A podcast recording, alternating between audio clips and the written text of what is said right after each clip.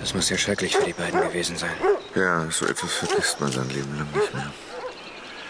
Da drüben sind sie. Als Kurt Wallander und Stefan Lindmann den Tatort erreichten, hatte die Presse offenbar schon Wind von der Sache bekommen. Was macht denn das beschissene Fernsehen hier? Hey, Swartmann, schick diese Idioten weg. Mach ich. Wallander blickte in den Container hinein. Er war mittlerweile geleert worden. Unvorstellbar, was für ein grausiges Bild sich da vor wenigen Minuten noch geboten haben musste, dachte er. Nieberg. Wie geht's? Geht schon. Geht schon. Hast du was gefunden? Den äh, Zündschlüssel steckte im Schloss. Fingerabdrücke? Was? Fingerabdrücke. Ja, ja, ja, auf dem Lenkrad. Äh, außerdem haben wir noch ein paar Haare auf dem Sitz sichergestellt. Gut. Noch etwas? Vielleicht Papiere? Nein, nichts, nichts. Sagt mal, hm? erinnert ihr euch an diese Geschichte in England vor einigen Jahren?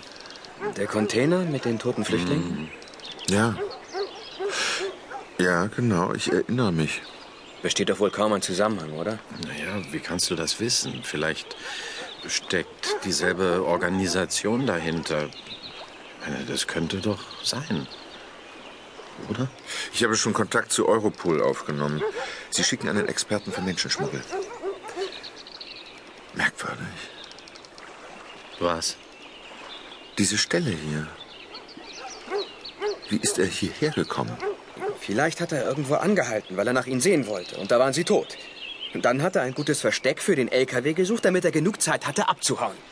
Wäre doch möglich. Ja, möglich. Verdammtes Schwein. Hey, Kurt. Stefan. Linda, mein Gott, wie geht es dir? Brauchst du Betreuung? Nein. Mir geht's gut. Ich habe gerade mit Karin Linder gesprochen. Sie schaut sich die Leichen an. Und? Sie will sie einfrieren, solange wir nicht wissen, wer sie sind und wo sie herkommen. Woran sind sie denn überhaupt gestorben? Sauerstoffmangel. Sind alle erstickt.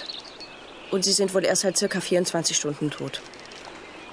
24 Stunden? Ja, Aber der Container ist doch. Äh, wie war das?